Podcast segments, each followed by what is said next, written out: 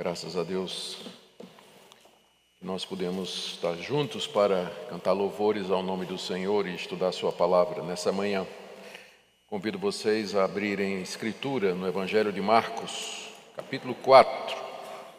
Hoje nós vamos do verso 35 para frente, até onde der. Nosso alvo é cobrir todo o Evangelho de Marcos no tempo que nós estaremos aqui.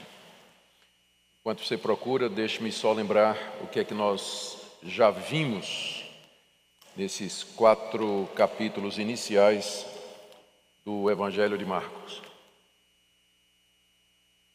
Nós vimos como Marcos narra a preparação de Jesus para o seu ministério com o surgimento de João Batista o batismo de Jesus por ele e a tentação de Jesus no deserto.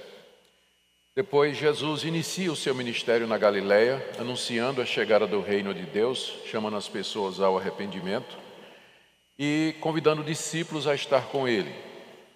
E durante a fase inicial do seu ministério na Galiléia, a sua atuação miraculosa, a sua pregação, atrai a atenção de multidões de todo lugar e também a atenção dos líderes religiosos de Israel.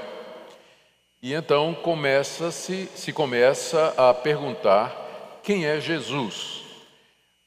Que o que ele estava fazendo era alguma coisa inédita ou não nunca vista em Israel. A começar dos milagres, da expulsão de demônios, da cura de pessoas notoriamente doentes e deficientes, e quem é Jesus começa a ser a pergunta que circula em todo lugar. Para os líderes religiosos, Jesus era um enigma, porque por um lado ele fazia coisas que só podia só podiam acontecer se Deus estivesse com ele. Por outro lado, Jesus quebrava toda a tradição judaica, desafiava a autoridade dos escribas e fariseus e chamava toda a nação de Israel ao arrependimento, o que para os judeus era um absurdo, porque eles eram filhos de Abraão, filhos da promessa, então eles achavam que estava tudo bem entre eles e Deus. E finalmente, finalmente é, a questão da identidade de Jesus chega no ápice Após de ter desfrutado um período de grande popularidade ali na Galiléia, Jesus começa a experimentar incredulidade e rejeição. É considerado como endemoniado pelos líderes religiosos, a sua própria família não entende quem ele é, pensa que ele estava louco. Então ele começa a falar em parábolas, como que para ocultar a verdade do reino de Deus aos incrédulos, renitentes que não queriam crer nele como o Filho de Deus, o Messias, ensinando tudo em particular aos seus discípulos, a quem ele se dedica cada vez mais, preparando-os para liderar a missão que se encontra pela frente e que foi iniciada com Jesus Cristo. Os discípulos recebem mais e mais informações de Jesus a respeito do reino de Deus, mas a essa altura eles ainda não têm uma compreensão exata do que é que Jesus veio fazer. Eles sabiam que Jesus era o Messias, mas daí a entender qual o papel do Messias e a missão do Messias vai uma longa distância. E os discípulos não haviam ainda compreendido plenamente a missão de Jesus. E a missão, a identidade de Jesus continua sendo um enigma. Muitos acham que ele é um profeta, outros imaginam que ele é o Messias esperado, dentro daquelas expectativas políticas de Israel, de que o Messias seria um líder militar, e nem sua família, inclusive Maria, entendia quem ele era. Nós chegamos ontem à conclusão de que somente Deus, de fato, pode abrir os nossos olhos para entendermos quem é Jesus de Nazaré, o Filho de Deus, o Messias prometido, o Salvador do mundo, o Senhor de tudo e de todos, que venceu e que voltará para nos buscar, como nós cantamos ainda há pouco. Hoje nós vamos ver o ministério de Jesus na Galileia, mais eventos na Galileia e também Jesus começa a dar uma direção diferente ao seu ministério quando ele começa a ir para territórios que eram notadamente gentílicos. Até aqui o ministério dele era mais entre os judeus, mas nós vamos ver que a uma certa altura ele começa a ir para as nações ao redor de Israel para pregar ali também o evangelho, o que também representava para os judeus daquela época alguma coisa muito estranha por causa da separação muito firme, forte, clara que havia entre judeus e não judeus naquela época. Nós vamos então orar mais uma vez, pedir que o nosso Deus nos ajude a compreender a Sua palavra e esse relato que nós temos aqui, para que aprendamos a amar o Senhor Jesus mais e mais. E damos graças ao Pai porque o Senhor nos deu o Evangelho de Marcos. E nós queremos entendê-lo, nós queremos compreender a mensagem que ele nos transmite, de maneira que sejamos discípulos fiéis do Senhor Jesus e possamos, aqui nesse mundo, falar dele e confiar nele, conforme o seu desejo de nós. Abençoa-nos, ilumina os olhos do nosso entendimento, em nome do Senhor Jesus. Amém. Muito bem, vamos ver agora alguns outros eventos que aconteceram durante o ministério de Jesus na Galileia. Aqui nós estamos mais ou menos a um ano e meio do tempo que Jesus havia começado o seu ministério. Marcos coloca em série uma é, é, coloca em série vários milagres que Jesus fez e que apontavam para a sua grandeza, apontavam para a sua divindade. E o primeiro deles é Jesus acalma uma tempestade, que está aí do capítulo 4, do 35 a 41, uma passagem muito conhecida, a gente gosta de pregar nela, para falar a respeito do poder de Deus vencendo todas as dificuldades. Quando a gente vê esse evento no contexto maior, ele ganha um significado ainda mais profundo. Esse milagre de Jesus de acalmar uma tempestade foi no mesmo dia em que ele começou a ensinar as multidões através de parábolas. E quando terminou, ele queria ir para a região de Gadara, que ficava do outro lado do mar da Galileia. Gadara ou Gezara, mesma coisa, Genezaré. E então ele entrou no barco juntamente com os seus discípulos para fazer a travessia. O mar da Galileia era conhecido por ventanias súbitas que podiam provocar fortes tempestades perigosas à navegação. Mas os discípulos eram pescadores, boa parte deles eram marinheiros experimentados, por assim dizer, e enfrentaram o mar da Galileia para chegar para o outro lado. E veio, né, como era esperado, de fato, uma grande tempestade. E essa era maior do que aquela que os pescadores estavam acostumados a enfrentar.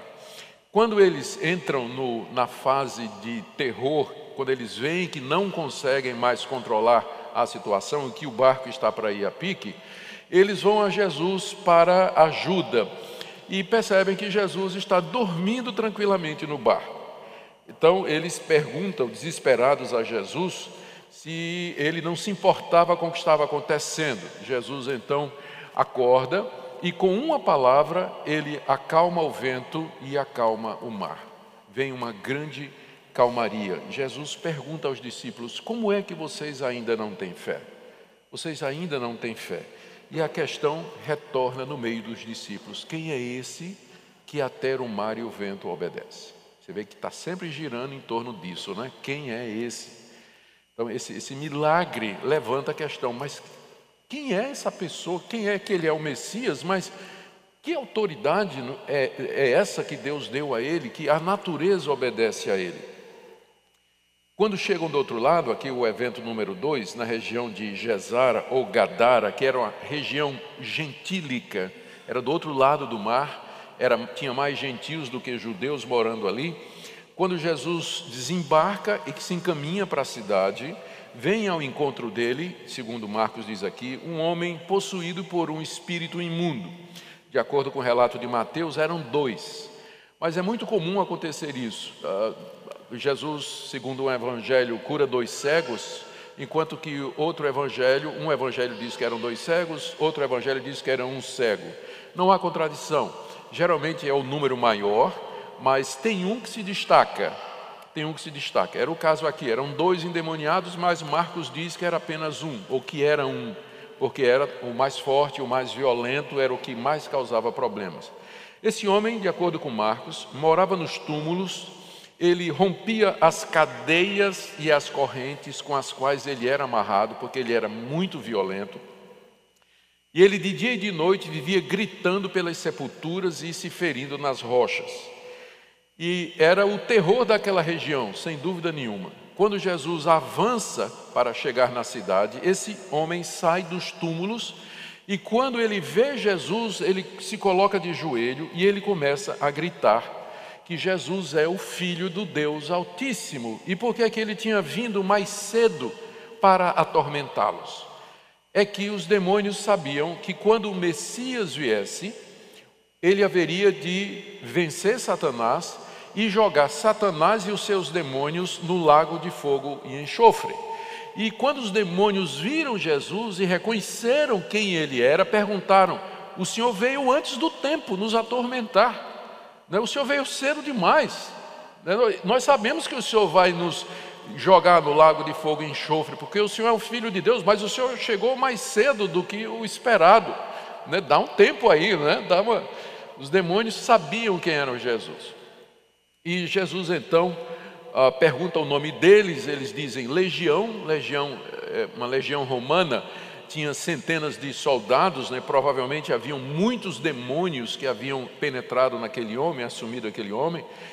E Jesus então atende o pedido deles e os manda para uma manada de porcos, expulsa os demônios daquele homem e tinha uma manada de mais ou menos dois mil porcos pastando, comendo ali naquela região. Jesus autoriza que eles vão para lá e os porcos, como é sabido, eles caem no despenhadeiro.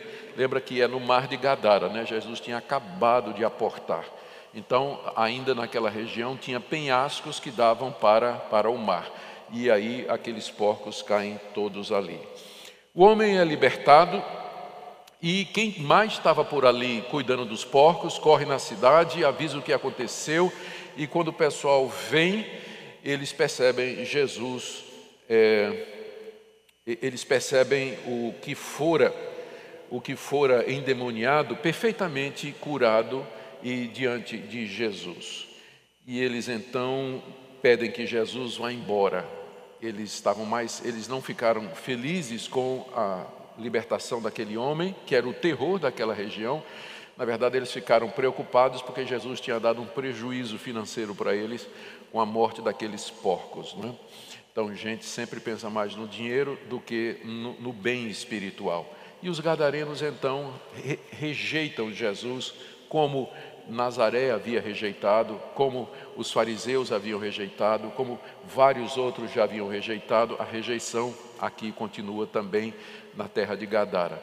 E Jesus então diz para aquele homem o que ele não costuma dizer, não é? Ah, no verso 19 aí do capítulo 5, 19 é, do capítulo 5, Jesus diz para o homem: Vai para a tua casa, para os teus, e anuncia tudo o que o Senhor fez e como teve compaixão de ti, diferente da atitude de Jesus até agora, em que ele mandava as pessoas curadas ficarem caladas. Mas esse homem, ele manda, vai para a tua casa e ali você diz o que é que eu fiz por você.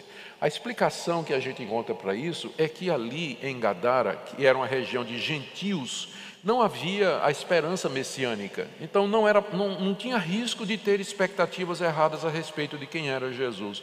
Por isso que ele libera aquele homem para falar a respeito do que tinha acontecido, enquanto que em território judeu, geralmente Jesus não deixava que as pessoas falassem. O terceiro episódio, o terceiro episódio que Marcos narra aqui, está no capítulo 5, de 21 a 42, é a cura de uma mulher com fluxo e a ressurreição da filha de Lázaro.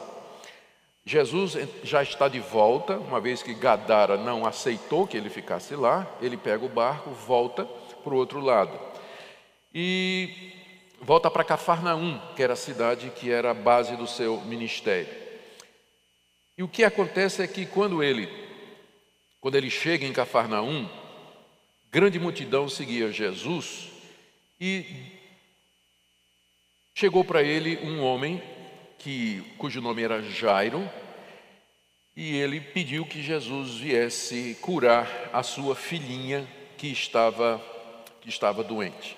Diz o texto aqui que ele era principal da sinagoga eu estou lendo o verso 22, ele se chamava Jairo e prostrou-se aos pés de Jesus, suplicando insistentemente que Jesus viesse. A gente precisa aqui parar um pouquinho para vocês entenderem como era o sistema das sinagogas naquela época. As sinagogas surgiram durante o tempo em que a nação de Israel estava cativa na Babilônia. A religião dos judeus girava em torno do templo, do altar dos sacrifícios e dos sacerdotes.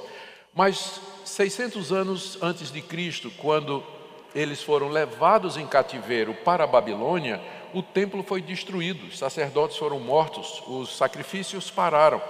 E os judeus ficaram meio que sem norte lá na Babilônia, porque o centro da religião deles tinha acabado.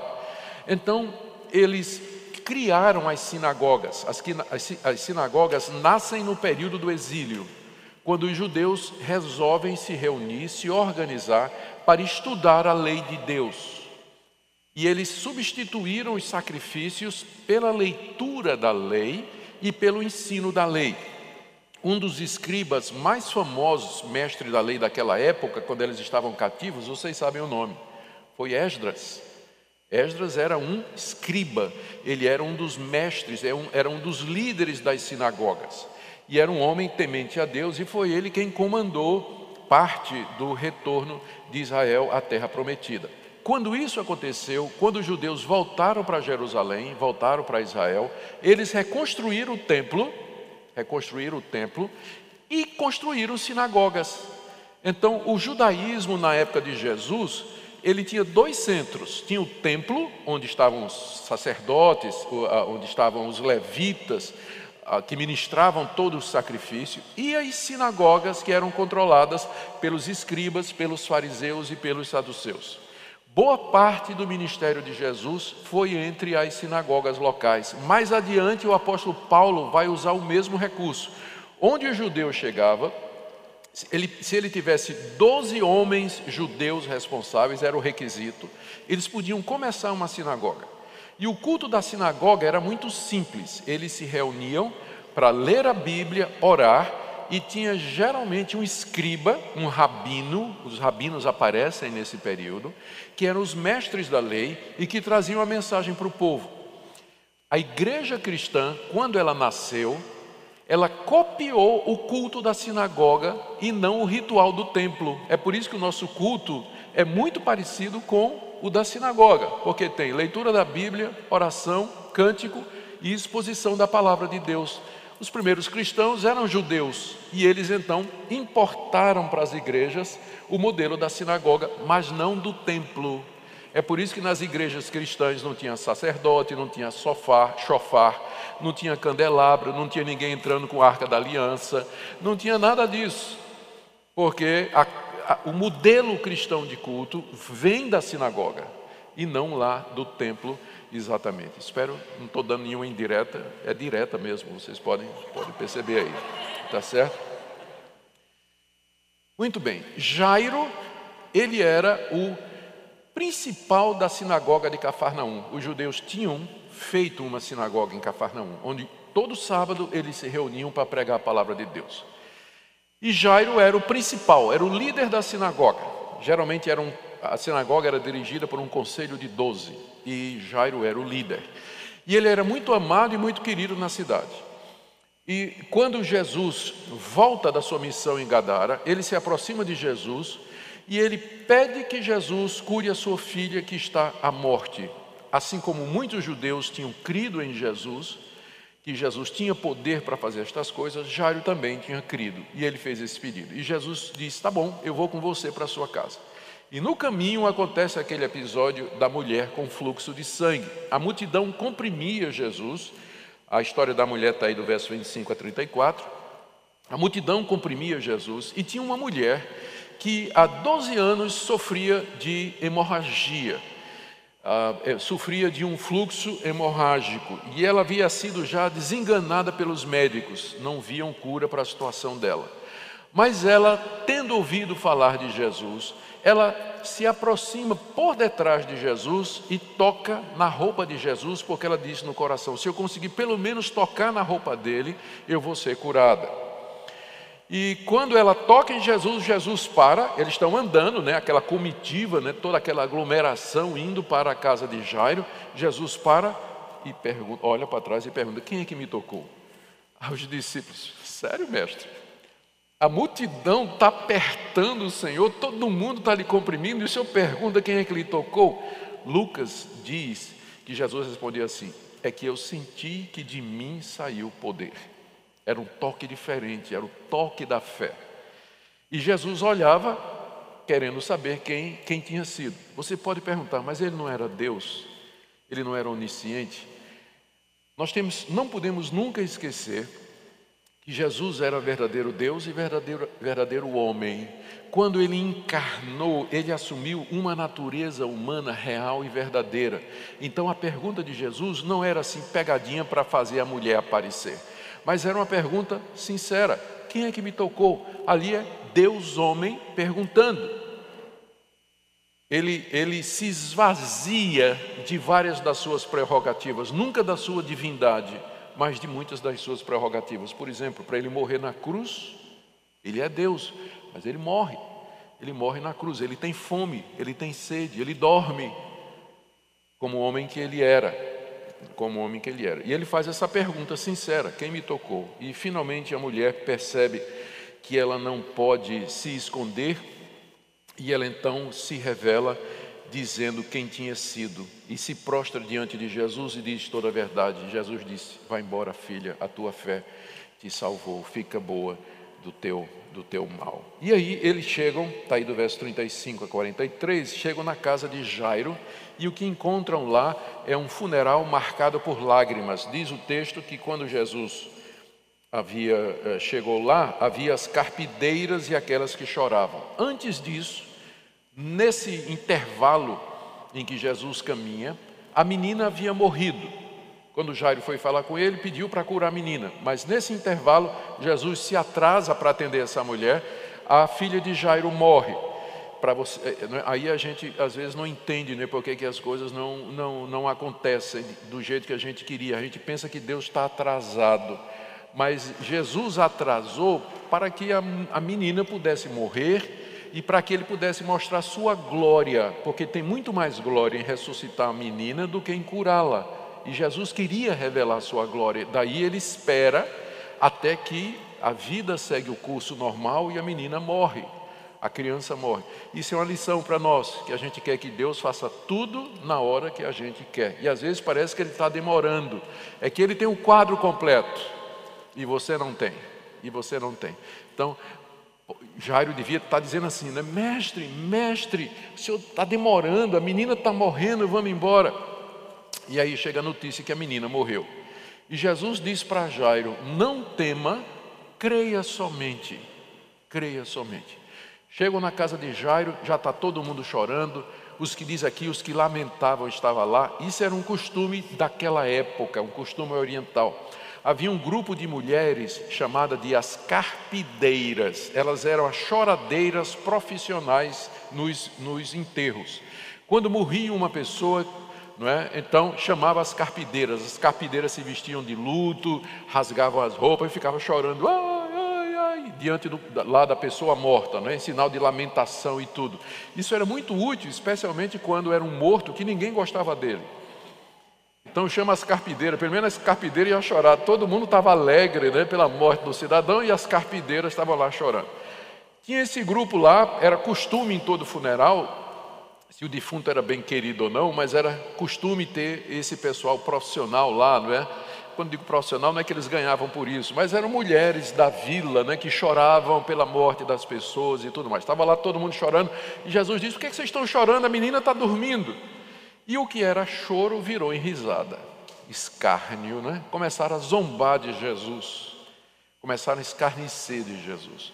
Jesus mandou todo mundo sair, ficou apenas com os discípulos mais próximos e Jair e sua mulher, e chegou para a menina e disse em aramaico, Talita cumi, menina, levanta-te. E na mesma hora a menina se levantou. Não é? Espanto geral de todo mundo, e Jesus disse para Jairo e sua mulher, deem de comer para ela e proibiu que eles dissessem o que tinha acontecido. Eu não sei como é que Jairo ia explicar a menina viva, não é? Mas Jesus disse: proibiu que eles falassem do que tinha acontecido. Mais uma vez, no contexto de incredulidade geral. Mas Jesus não quer. Onde tem essa incredulidade, Jesus não quer ser anunciado, não quer ser divulgado. Todos esses milagres, acalmar a tempestade, libertar o gadareno, curar a mulher com fluxo, ressuscitar a criança, visavam preparar o caminho para a revelação da, entidade, da identidade de Jesus aos seus discípulos e ao mundo. Dali, Jesus vai para a sua a terra onde está a sua família, Nazaré. Não é sua terra natal, mas é a cidade onde ele cresceu. Nós estamos agora no capítulo 6, versos de 1 a 6. É ali que Jesus cresceu com sua família. Muitas pessoas perguntam: onde é que estava Jesus dos 12 aos 30, 30 anos? Nós temos relato do nascimento de Jesus e depois que, com 12 anos, ele foi apresentado no templo. Mas aí, dos 12 aos 30, há um silêncio na Bíblia. Onde é que Jesus esteve quando tinha 13, 14, 15, 16, 17, 18 anos, 20 anos? Onde, onde é que estava Jesus e o que é que ele estava fazendo? A resposta mais simples é: ele estava em Nazaré, cuidando dos negócios da família. Como José era carpinteiro e tinha morrido, Jesus era o filho mais velho. E pela lei dos judeus, pela tradição dos judeus, o filho mais velho assume o negócio do pai. É por isso que quando Jesus chega na cidade, o pessoal diz: Esse é o carpinteiro. Já chama Jesus de carpinteiro, exatamente porque foi isso que Jesus, era isso que Jesus vinha fazendo desde a sua adolescência. Assume a lojinha do pai, não é? Assume lá a oficina do pai, aprende o ofício, já tinha aprendido com seu pai, e é isso que ele fez lá durante todo esse tempo. Ele sai de lá quando ele tem notícia de que João Batista está batizando lá no Rio Jordão. Quando Jesus toma conhecimento disso, ele sabe que chegou a hora dele se manifestar ao mundo. Então ele larga as ferramentas e caminha até o Rio Jordão para ser batizado ali por João Batista iniciar o seu ministério quando ele tinha 30 anos de idade, 30 anos de idade. Coincidentemente, era a idade em que os sacerdotes começavam o ministério no templo. Os levitas, né, os sacerdotes, eles só podiam começar a ministrar quando tinham 30 anos. E com 30 anos Jesus começa porque ele é o nosso sumo sacerdote, ele é aquele que vai oferecer o sacrifício completo em nosso lugar. Jesus entra na sinagoga, porque também tinha sinagoga em Nazaré. Ele entra na sinagoga em Nazaré e ele começa a pregar. E aí todo mundo fica espantado. Olha a reação do pessoal de Nazaré. Ele dizia assim: Mas quem é esse? Esse, esse, aí, esse aqui não é o carpinteiro? Nós sabemos quem ele é, sabemos o nome, a mãe dele, os irmãos, inclusive até o nome né, dos irmãos de Jesus, é dito aqui no, no capítulo 6, que é Judas, José, eu não sei de cor, é Judas, José, Simão e Tiago. Os nomes dos irmãos de Jesus, quer dizer, filhos que Maria teve com José antes de José morrer e eram meio irmãos de Jesus, é? eram meio irmãos de Jesus. E era conhecido, todo mundo sabia a família de Jesus. As irmãs de Jesus estavam aqui. E diz o texto aqui que eles se escandalizaram. É pior do que não crer, não é? Ficaram escandalizados. Quem ele pensa que é? Esse cara cresceu aqui batendo bola com a gente. A gente foi para a escola com ele. E agora ele chega aqui na sinagoga ensinando com autoridade o que é isso aqui? E diz que eles rejeitaram Jesus. E Jesus disse: Não tem profeta sem honra a não ser na sua casa. E Marcos diz que ele não pôde fazer ali nenhum milagre senão curar uns poucos enfermos impondo-lhes as mãos. E admirou-se da incredulidade deles. E aí se retira de Nazaré e vai pregar nas aldeias vizinhas. Seu próprio povo o rejeitou a rejeição ah, vem crescendo, vocês estão percebendo, né? Que a cada evento que passa, cresce a rejeição contra Jesus.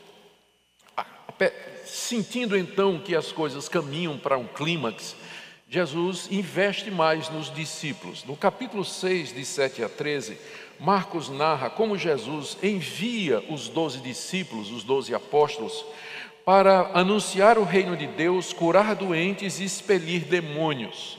Era uma espécie de viagem missionária de treinamento. Aquilo que Jesus já vinha fazendo até agora, ele passa para os seus discípulos fazer. Eles é que deveriam agora sair por todo canto, pregando, curando e anunciando o reino de Deus e expelindo demônios. E Jesus diz o texto aqui, Marcos diz que Jesus deu autoridade a eles para fazer isso. Jesus deu do poder que ele tinha para que os seus discípulos pudessem fazer isso. Essa é a diferença entre os milagres que Jesus fazia e os milagres que os apóstolos fizeram.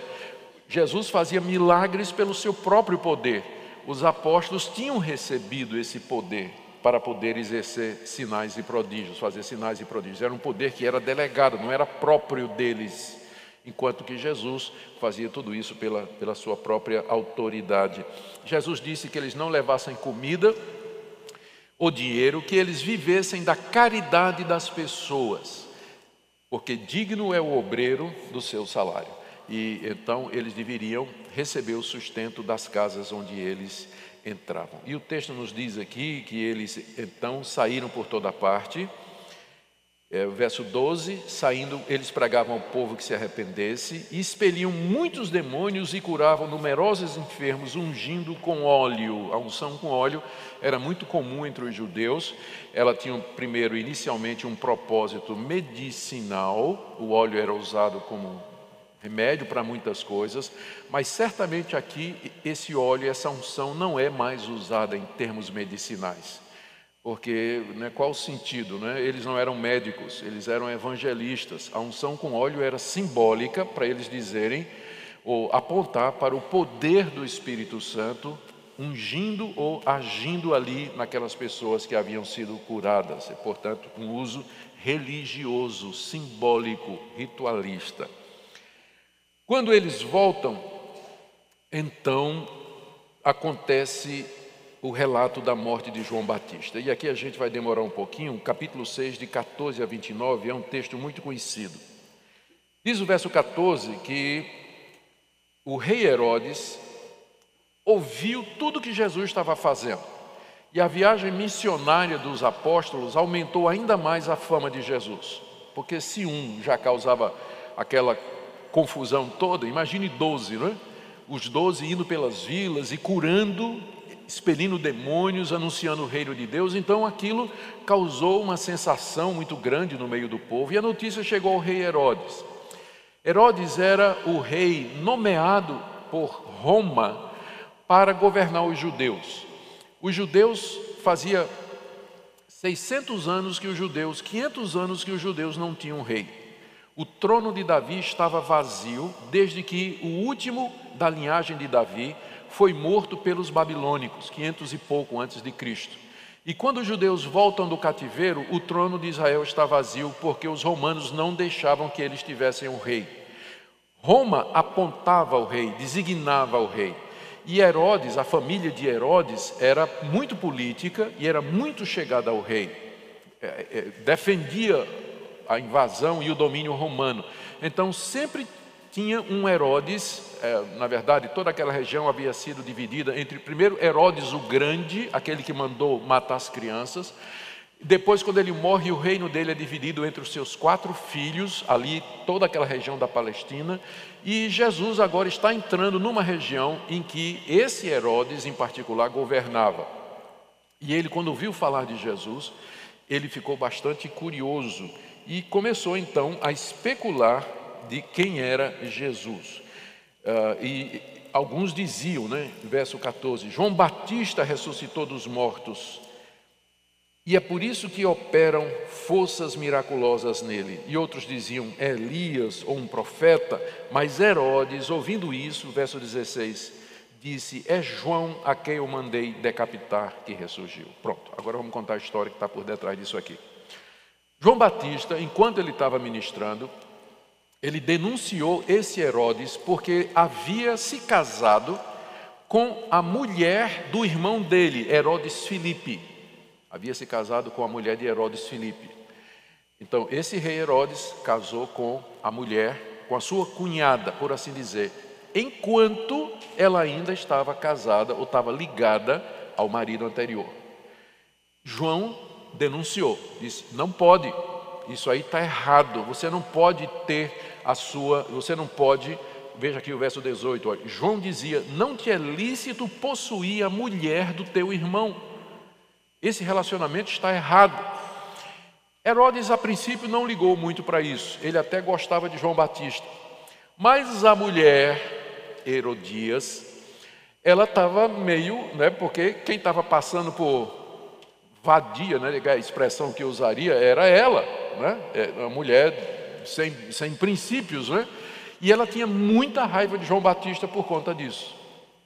E aí então, uh, ela tanto fez que João Batista acabou sendo preso pelo rei Herodes. Ele foi levado para provavelmente a prisão em Cesareia, que era o local onde havia o governo herodiano e tinha as prisões lá. É o mesmo lugar onde Paulo vai ser preso muito tempo depois. Herodes leva João para lá e João fica preso. E diz aí que o texto que Herodes ia lá na prisão ouvir João falar e até se agradava de ouvir. E a Herodias estava só esperando para dar o bote. Quando Herodes fez aniversário, festa de aniversário, aliás, é a única festa de aniversário mencionada na Bíblia, é do rei Herodes. Não sou nada contra aniversário, tá? Mas só por curiosidade, a única festa de aniversário mencionada na Bíblia é essa em que João Batista perdeu a cabeça. Né? Então a gente às vezes faz culto de aniversário, nada contra, né? culto de aniversário de fulano, 15 anos, 12, 18 anos tal. A gente vai procurar base bíblica, é o aniversário de Herodes. Né? Está lá. Eu só quero uma igreja que seja mais bíblica e menos influenciada pela cultura. É só isso. Nada mais do que isso. Mas tudo bem. É... Estraguei a alegria de muita gente aqui. Perdão, gente. Deixa eu tomar uma aguinha aqui. Dê licença aqui, por favor.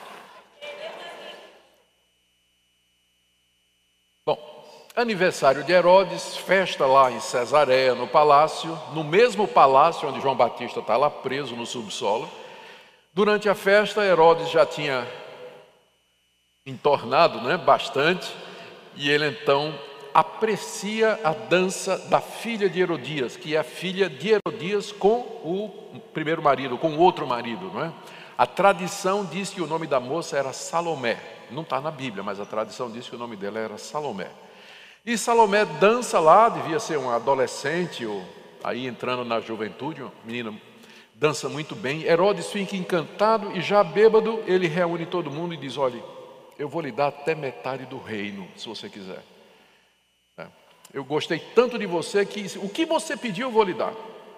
A moça, que era cobra criada, filha da mãe, não é? Filha da, da, da mãe dela, não é? Ela, ela vai lá para a mãe e diz: Mãe, o que é que eu peço? E na hora a mãe diz: Pede a cabeça de João Batista num prato. E a menina chega diante de Herodes e todo mundo diz: Eu já sei o que eu quero, eu quero a cabeça de João Batista num prato. E Herodes, não. Herodes quase diz: Não, isso aí não, isso aqui está na outra banda do reino que eu não vou te dar. Ele podia ter dito isso, mas por causa dos presentes e não querendo voltar atrás, ele mandou que o carrasco fosse até a prisão e lá ele cortou a cabeça de João Batista, colocou num prato e serve para Herodias, não é? que serve para Salomé e que então, aliás, serve para o rei Herodes, que então serve para Salomé e assim é a morte de João Batista. Diz o texto aí que os seus discípulos vieram, pegaram o corpo de João Batista e depositaram no túmulo. Aqui nós temos a morte é, da, de, desse servo de Deus, que Jesus vai dizer mais adiante que é o maior no reino dos céus, era um dos maiores no reino dos céus, e entretanto não foi poupado de morrer dessa maneira. O que para nós é uma lição: se Deus não poupou alguém como João Batista de ficar preso numa masmorra escura e ainda ter, ser morto decapitado, por que, que ele pouparia você? O que é que ele pouparia a mim? O que é que ele pouparia a mim? Então, não tem nada na Bíblia que prometa ou garanta que nós aqui nesse mundo, porque somos crentes, nós seremos livres de tragédias, doenças, problemas, angústias, dificuldades, contratempos, martírio, morte, perda de bens. Nenhum de nós está livre disso. Nós não estamos isentos disso. O que a Bíblia nos ensina é que nós devemos amar o Senhor Jesus mais do que qualquer coisa, inclusive a própria vida. É isso que Cristo vai dizer daqui a pouco aos seus discípulos e que não tinha dito ainda. Porque tudo isso aqui passa, mas o reino que Cristo veio trazer, ele é eterno. E é nesse reino que a gente quer entrar, é esse reino que nós vamos possuir, enquanto que as coisas aqui desse mundo são completamente transitórias. Esse período, então, ele mostra que a identidade de Jesus vai ficando cada vez mais clara para os discípulos. Ele acalma a tempestade, vence uma legião de demônios, cura uma mulher desenganada, ressuscita uma criança morta. Alguns desses milagres foram realizados somente na presença dos discípulos. Jesus concede cada vez mais poder aos doze para enviá-los em viagens missionárias e dessa forma prepara a liderança futura, mas a resistência ao ministério dele continua cada vez mais. O seu precursor é decapitado, porque isso tem um impacto no ministério de Jesus. Porque João meio que garantiu, dizendo: Esse é o Cordeiro de Deus que tira o pecado do mundo. Esse é aquele que vem depois de mim e que batiza com o Espírito Santo. A Herodes vai e mata João. Então é claro que isso tem um impacto no ministério de Jesus, negativo. Então João é decapitado, os gadarenos pedem que ele se retire da sua terra. Ah, os seus em Nazaré se escandalizam com ele. Jesus é rejeitado cada vez mais e essa tensão continua a aumentar aqui. Vamos ver mais alguns episódios ainda dentro do ministério de Jesus na Galiléia, só que agora Jesus, sentindo a resistência, ele sai para pregar em outros lugares onde a predominância é de gentios. Jesus prega partindo da Galileia. Alguns lugares que a gente tem mencionado aqui é difícil de identificar hoje, como por exemplo Betsaida, Dalmanuta, são regiões que os estudiosos não conseguem identificar, mas a maioria dos lugares existe até o dia de hoje. Então, Jesus sai, volta para a região da Galileia e ao redor do mar da Galileia ele realiza uma série de sinais. Me siga aí no capítulo 6, do verso 30 até o verso 34, onde num local deserto, não identificado, a gente não, não sabe onde era esse local deserto, Jesus faz a primeira multiplicação dos pães. Os discípulos tinham voltado da viagem missionária e muita gente estava ao redor de Jesus. Então, por causa das multidões, Jesus vai com os discípulos para um local deserto, mas a multidão vê Jesus indo e vai atrás dele. E Jesus então tem compaixão deles, e Marcos nos diz que Jesus viu que eles eram ovelhas sem pastor. Eram ovelhas sem pastor. Herodes era o rei, os sacerdotes estavam no templo, os fariseus eram os líderes religiosos, mas eles realmente não pastoreavam o povo de Deus. Jesus viu que eram como ovelhas sem pastor. E Jesus passou o dia ensinando para eles, como o bom pastor de Israel que ele era. E no final do dia, ele estava cheio de compaixão, porque a multidão estava faminta. Então ele disse para os discípulos: Eu estou com pena de mandar a multidão embora sem comer. Então, deem de comer para eles deem de comer para eles. Os discípulos, né? mestre, como é que nós vamos alimentar essa multidão aqui? Nós não temos recursos, não temos condição financeira. Jesus então mostra seu poder e sua glória, multiplicando cinco pães e dois peixes para uma multidão de cinco mil homens. Lembre que naquela época as estatísticas incluíam somente os homens. Se era 5 mil homens, havia pelo menos mais 3 mil mulheres e mais algumas crianças. Estamos falando aqui de uma multidão de perto de 10 mil pessoas, 5 mil homens. Era assim que fazia a estatística daquela época. O Aí, o que é que Jesus faz? Ele pergunta o que é que os discípulos têm, eles têm cinco pães e dois peixes. Jesus manda que eles sentem na relva, e só Marcos diz que a relva estava verde. É curioso porque isso trai o testemunho ocular de Pedro. Lembra que o Evangelho de Marcos é baseado nas memórias de Pedro? Então, É só no Evangelho de Marcos que tem esse detalhe de que a grama estava verde. Isso mostra o testemunho ocular. Pedro estava lá e Pedro, quando disse a Marcos, lembrou que a grama estava verde. E que isso indica que o episódio aconteceu no início do inverno ou no final da primavera. Ou no início do inverno, antes de chegar o inverno brabo, ou no final da primavera, quando a relva estava verde. Jesus toma aqueles pães, ele ora e ele simplesmente sai, né, pega os pães, estavam num cesto, os peixes estavam num cesto, ele sai botando a mão, quebra, entrega para os discípulos, os discípulos vão chegando. E ele vai e, e não acaba, né?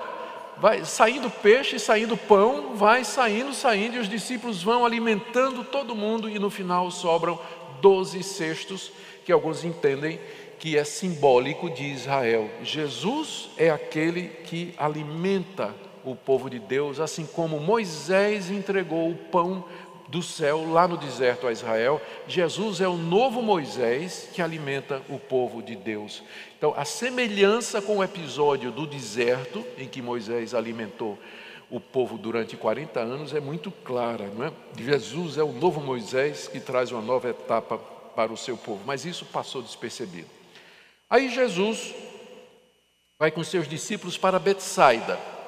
E ele manda que os discípulos vão na frente, estou aí do verso 45 do capítulo 6. Ele manda que os discípulos vão na frente.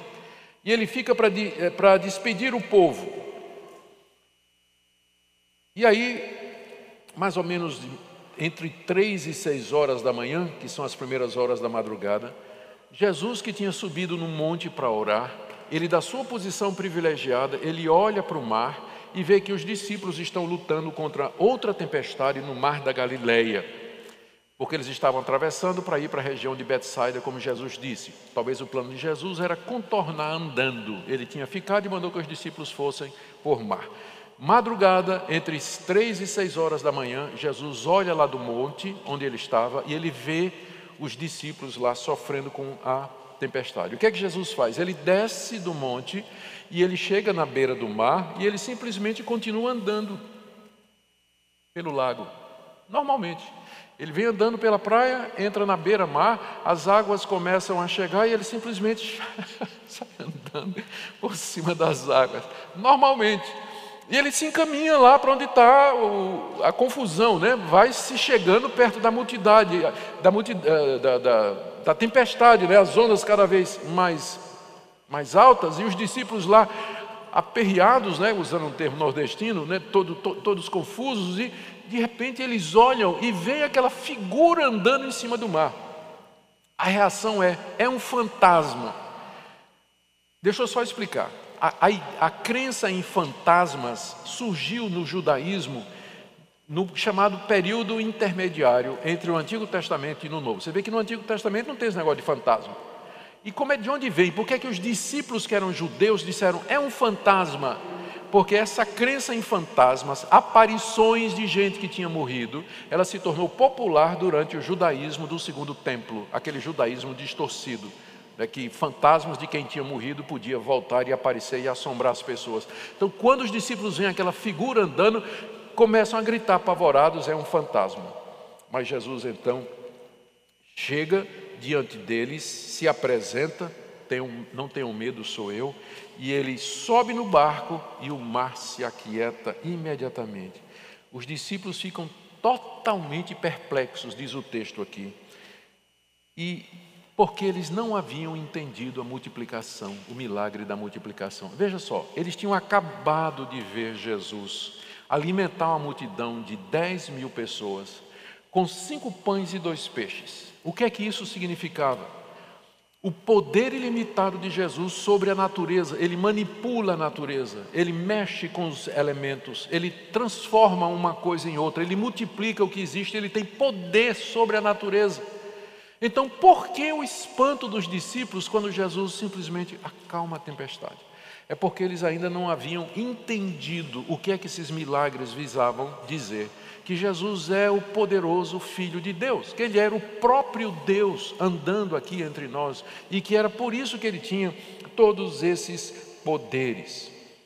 Jesus então chega do outro lado Nós estamos aqui agora no verso 53 do capítulo 6.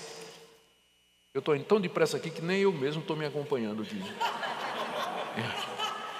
Ele chega em Genezaré, do outro lado, aquela mesma terra onde ele tinha curado o endemoniado e de onde ele foi expulso. Uma região que fica entre Cafarnaum e Tibérias. Perdão, estou confundindo. Genezaré fica entre Cafarnaum e Tibérias e Gadara fica do outro lado do mar. Ele vai para Genezaré. E quando ele desembarca, ele é reconhecido pelas multidões. Aí ele cura dezenas de enfermos, doentes, acamados e percorre toda a região de Cafarnaum, Magdala, Tibérias, com as multidões ao seu redor. E Marcos diz que todos os que tocavam na sua roupa ficavam curados. E aí vem o grande confronto de Jesus com os fariseus sobre a tradição oral, capítulo 7, de 1 a 23. Diz aí o texto que os fariseus tinham vindo de Jerusalém para observar Jesus, porque, como eu disse, o fenômeno Jesus já tinha virado o top trend no Twitter daquela época. Não é? todo, todo mundo estava sabendo, só se falava a respeito disso, e Jesus era um perigo para esse pessoal. Então, eles vão lá. E eles começam a questionar por que os discípulos de Jesus não lavavam as mãos de acordo com a tradição dos anciãos. Isso não está na lei de Moisés, mas era mais uma daquelas leis que eles tinham inventado. E Jesus não, não, não, não disse isso aos discípulos, não mandou que eles lavassem as mãos antes de comer. Se a gente lava as mãos antes de comer, é por higiene. Mas naquela época os fariseus faziam isso para se livrar da impureza que porventura é, houvesse nos alimentos se eles tivessem sido manipulados por gente impura, por aí vai. Então, os discípulos de Jesus não faziam isso e eles questionam resposta de Jesus. Jesus disse: Vocês são hipócritas, vocês inventam leis que são tradição humana, e com essas leis que vocês estão levantando, vocês impedem a palavra de Deus, vocês pegam, o, o, por exemplo, o mandamento diz: honra teu pai e tua mãe, isso significa Sustenta financeiramente teu pai e tua mãe quando eles precisarem, mas vocês criaram uma lei que diz que se um homem que sustenta o pai e a mãe pega aquele dinheiro e diz: Isso é oferta a Deus, então ele pode trazer essa oferta para os sacerdotes e não precisa sustentar pai e mãe. Então, uma lei que vocês criaram que quebra a lei de Deus. E aí Jesus diz: Vocês não entendem, seus hipócritas, que o que contamina o homem não é o que entra pela boca dele, daí vocês estão se lavando, né? O que contamina o homem é o que sai do coração dele. E aí, né, a, a, guerra foi declarada aqui, porque os judeus, especialmente os fariseus, eles tinham regras muito estritas de alimentação. Por exemplo, a lei de Moisés realmente faz distinção entre os animais que podem ser comidos e os animais que não podiam. Era proibido ao judeu comer sangue. Então o judeu era muito restrito, né? ele, ele não comia determinados alimentos e ele não comia sangue também. E agora Jesus diz: o que contamina o homem não é o que entra pela boca, mas o que sai do coração. Opa, Peraí, isso vai contra toda a lei cerimonial do Antigo Testamento, vai contra a dieta religiosa dos judeus. Quem, quem, quem é esse? E aí, quando Jesus se reúne, depois desse confronto, os discípulos chegam para Jesus e dizem: O senhor não sabe? É, quem diz é Mateus, né? não é Marcos aqui, que o senhor escandalizou os fariseus com isso? E Jesus diz: Toda planta que meu Pai Celestial não plantou vai ser arrancada. E aí então ele explica para os discípulos: Eu vou dizer para vocês, o que é que eu quis dizer? Ele explica dizendo assim: aquilo que entra pela boca vai para o estômago e depois vai para o esgoto. Não tem como contaminar o homem. Mas o que contamina o homem é o que sai do coração. E aqui Jesus dá uma listinha. Deixa eu ver aqui onde é que eu estou. Capítulo 7. É, está aqui, verso 20, ó. Vamos ler do verso 19, porque essa passagem é muito importante porque ela tem impacto para os dias de hoje. Aliás, tudo tem, mas essa é especial. Marcos capítulo 7, verso 20. Jesus dizia: O que sai do homem, isso é o que contamina, porque de dentro do coração dos homens, perdão, perdão, perdão, vamos um pouquinho mais atrás, não é? no verso 18. Então Jesus disse: Vocês também não entendem, vocês não compreendem, está falando para os discípulos, que, que tudo que de fora entra no homem não pode contaminar, porque não entra no coração o que você come vai direto para o estômago, não entra no coração.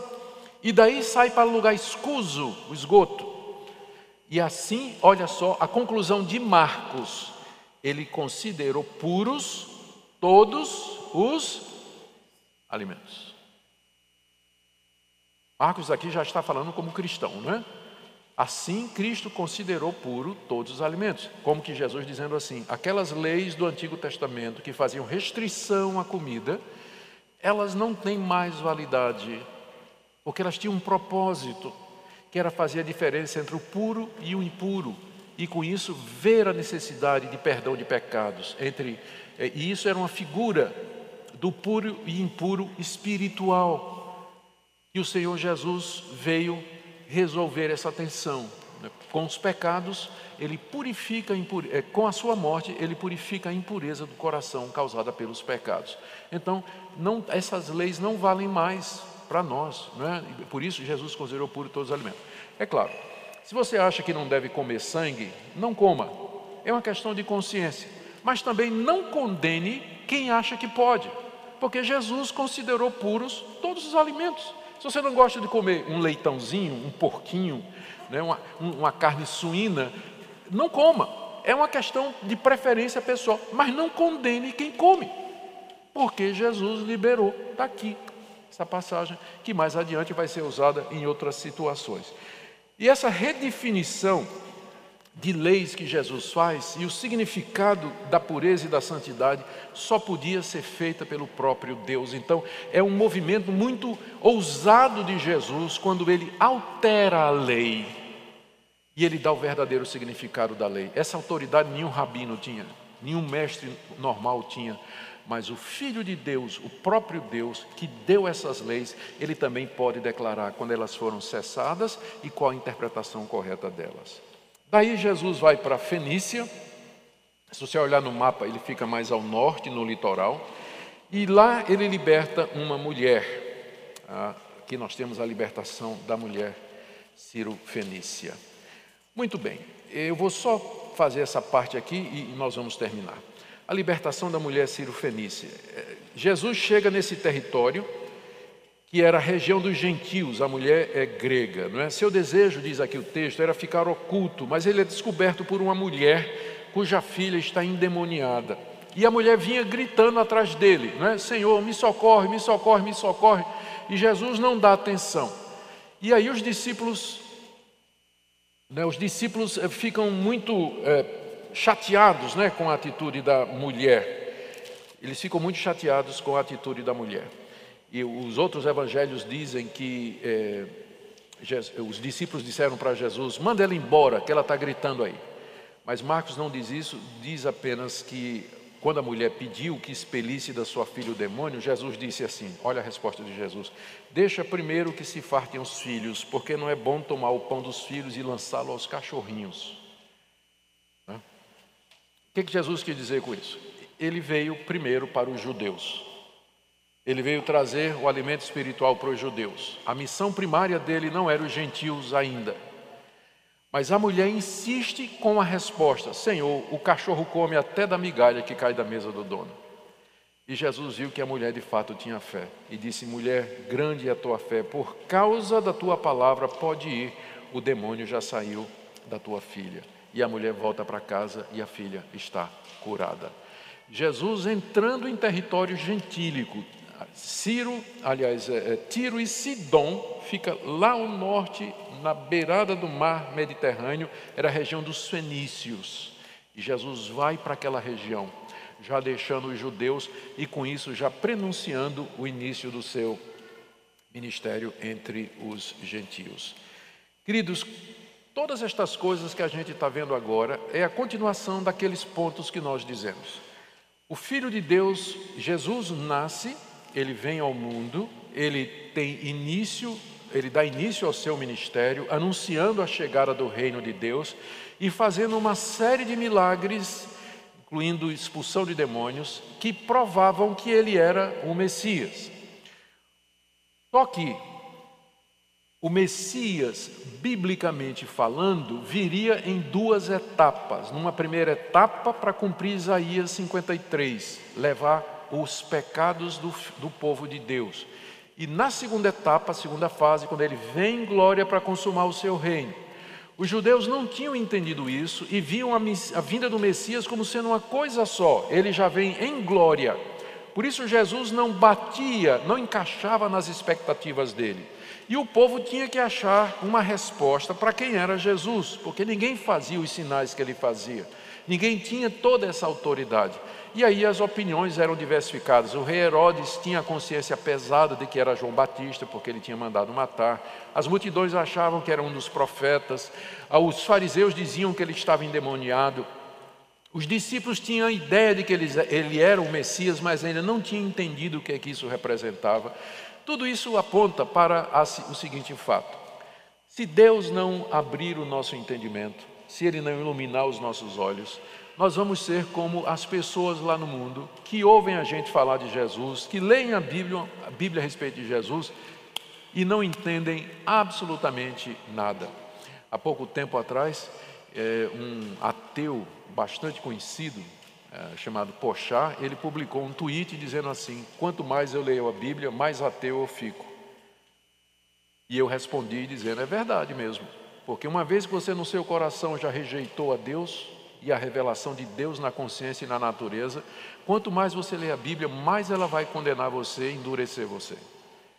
E de fato é isso mesmo. Se Deus não tiver misericórdia de nós, o mesmo sol que derrete a cera é o mesmo sol que endurece o barro. É o mesmo sol. A mesma verdade que nos converte é a mesma verdade que endurece.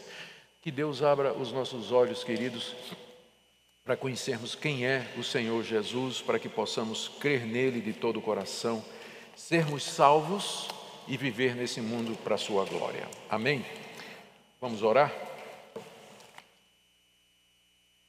Pai querido, pedimos que o Senhor abra o nosso entendimento para amarmos o Senhor Jesus, admirá-lo, crer nele, segui-lo e falar dele aqui nesse mundo. Obrigado, Senhor, pelos atos poderosos que Ele executou. E damos graças porque vivemos numa época em que os apóstolos registraram esses atos e nós podemos ler e crer. Louvado seja o teu nome. Pedimos que abençoes o restante do nosso tempo aqui no, no retiro do Palavra da Vida, em nome de Jesus. Amém.